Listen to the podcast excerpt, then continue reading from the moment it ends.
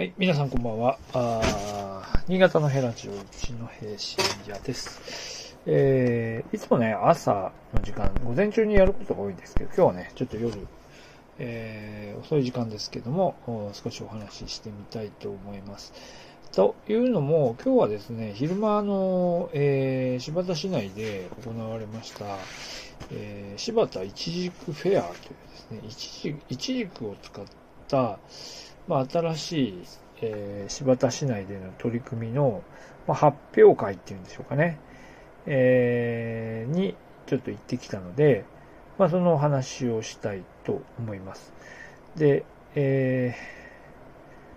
ー、まあ、その、柴田の、まあ、どういうイベントかというと、まあ、9月の25日から10月の終わりまでかな。えー、9月25から10月3日にかけて、えー、行われる、えー、イベントでして、で、えー、まあその、あれですね、えー、柴田の、おまあ主に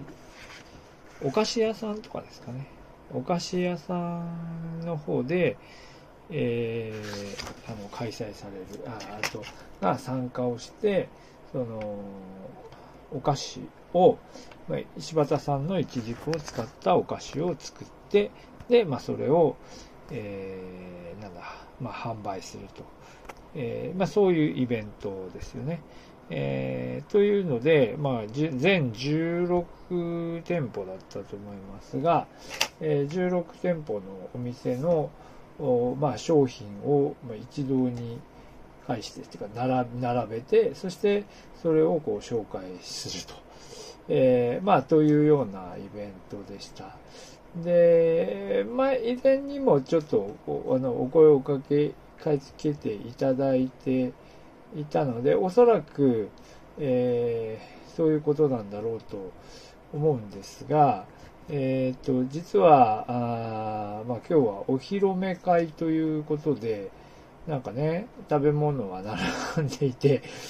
なんかこうみんなでこうね、あの、ご招待された方が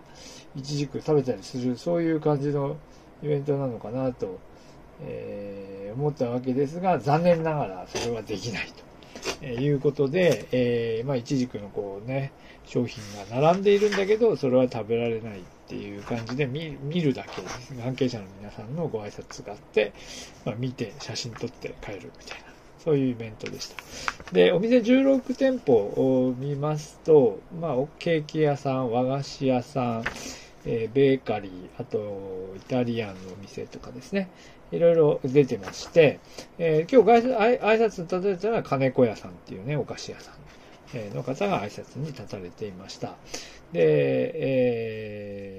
で、まあ、それぞれあた、新たに、えっ、ー、と、多分、一軸の商品を開発された方もいらっしゃると思いますし、以前からの方もいるのかな。でもまあ、えー、多分、新しい挑戦としてやられた方が多かったと思います。えー、まあ、というようなお話でした。で、えー、まあ、これで一か、この後1ヶ月間の間ですね、柴田市内でイチジクを、まあ、使った料理が、まあ、供されると。まあ、そういう流れになってています。まあ、それでスタンプ、ね、スタンプラリーみたいのをやったりっていう風な、まあ、取り組みなんですが、まあ、そこは、まあ、その、いろいろ、多分、柴田、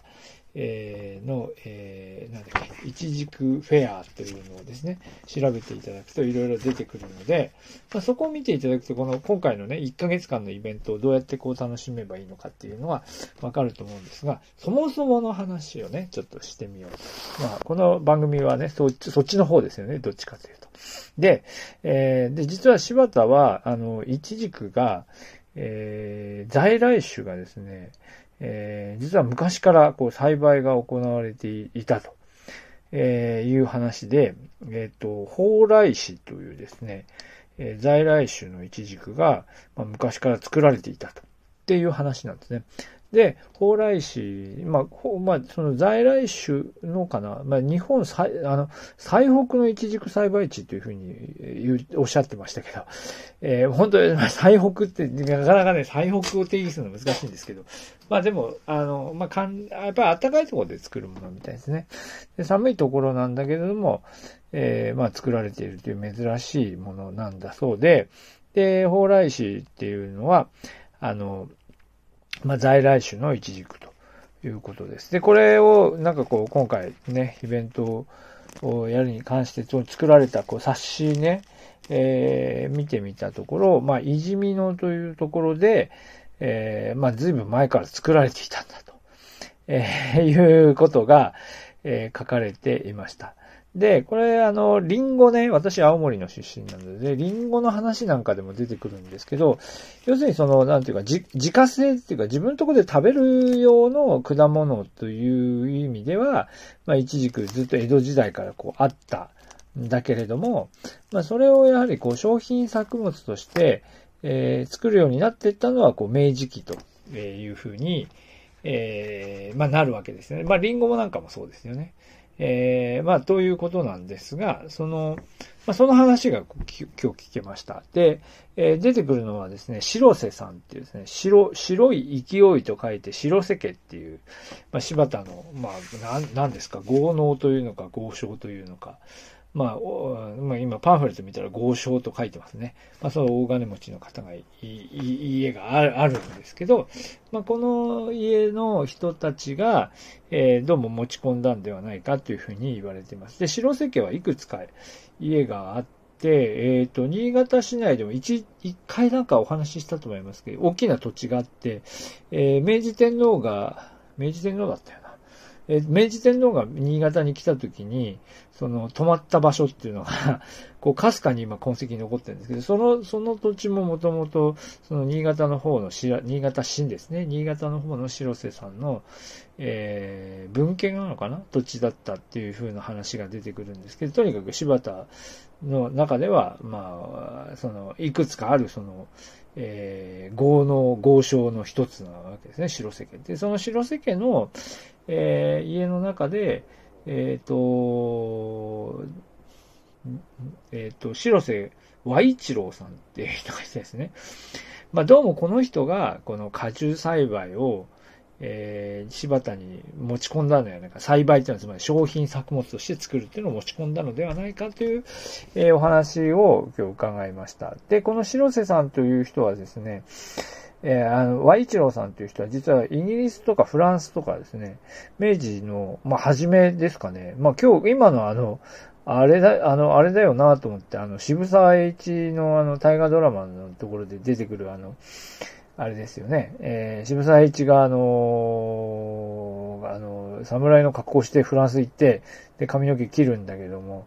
まあ、ね、えー、その、幕末の、その、人たちが、えー、フランスに行ってこう受けた衝撃っていうのは非常にすごかったんだっていうのが、まあよくわかるような描写になってましたけど、えー、まあその時期に多分行っているんですね。その前後ですね。多分、多分明治期に入ってからだと思いますけど、で、で、行って、そしてこの人が、まあ要するにヨーロッパから種を持って帰ってきたんではないかと。で、それで、えー、まあ、その、今言ってた、イチジクは在来種なんですけど、リンゴとかね、サクランボとか、梨とか、そういうのの栽培を、えー、いじみので始めたと。えー、というような話が分かったと。えー、ね、今日はあの、えー、この、なんだ、えー、このイチジクフェアのこのストーリーをね、ちゃんとリサーチしていた、えっ、ー、と、まあ、地元のあのフリーペーパーのコンパスの編集長ね、コンパスの編集長の西村さんに、えー、お話を伺ったらそういう話なんだそうです。でですね、この白瀬さんの和一郎さんのことだったと思うんですけど、えー、一、一回のうちの学長に話を聞いたことがあって、えー、その、和一郎は、和一郎は要するにその、行く前に、えー、まあ、語学をこうか、相当勉強していったんだけど、この勉強を教えたのは、え新潟にこう来たね、宣教師たちだろうと。えー、まあ、新潟に来た宣教師たちが、まあ、どういう行動をしていたのか、えー、まあ、新潟英学校っていうのを作って、そこで英語を教えている体で言いながら、実は宣教もしていたみたいな話で、も、まあ、後に揉めるんですけど、まあ、そういうその、宣教師が、えー、まあ、どうやら柴田まで出張ってって、この金持ちの家の息子のですね、豪商の家の和一郎さんに英語とか、英語、フランス語はどうかわかんないですけど、英語を教えてたんじゃないかっていう話を、えー、前に聞きましたけど、だからそれなんですよ。で、そこで勉強して、宣教師から学んで、そして、えー、イギリス、フランスで、えー、に留学して、そしてそれが一、一、一軸じゃないんでね、その果樹栽培というところに、こう戻ってきたという話で、でその果樹栽培っていうのの、この流れの中で、えー、まあ、在来で作っていた一軸も、その、やるようになると。えー、作るようになるという話で。で、で、このイチジクはですね、せあの、本当にかなりの量を生産していた、えー、今もまあまあまあかなりあるみたいで、でですね、で、このイチジクはですね、この、もう一つ出てきた話は、1960年代に、えー、缶詰として、かなり売って売られていたって話ですね。まあ、柴田市内に日東アリマンっていう大きな会社があるんですけど、まあ、食品系の会社ですよね。なんですが、この日東アリマンが日東缶詰という、日東缶詰という名前で、えー、まあ、山形の方から進出してくるんですけど、この日東アリマンが、あの、えっ、ー、と、さくらんぼがですね、室戸台風で、第二室戸台風って書いてますね。さくらんぼの缶詰を多分作ってたんですね、最初ね。だけど、し、柴田で取れるさくらんぼを缶詰にしたんだけど、さくらんぼが全滅してしまって、まあ、苦肉の策で一軸を缶詰にしたんじゃないかなと思うんです。まあ、その、それで、その一軸は、その、一時、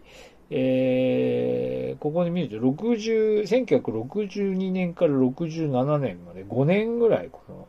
えー、アリマンの、日東アリマンの主力商品だった時期があるんだそうですね。で、こう、なんか、一軸の缶詰の写真とかがうっすら、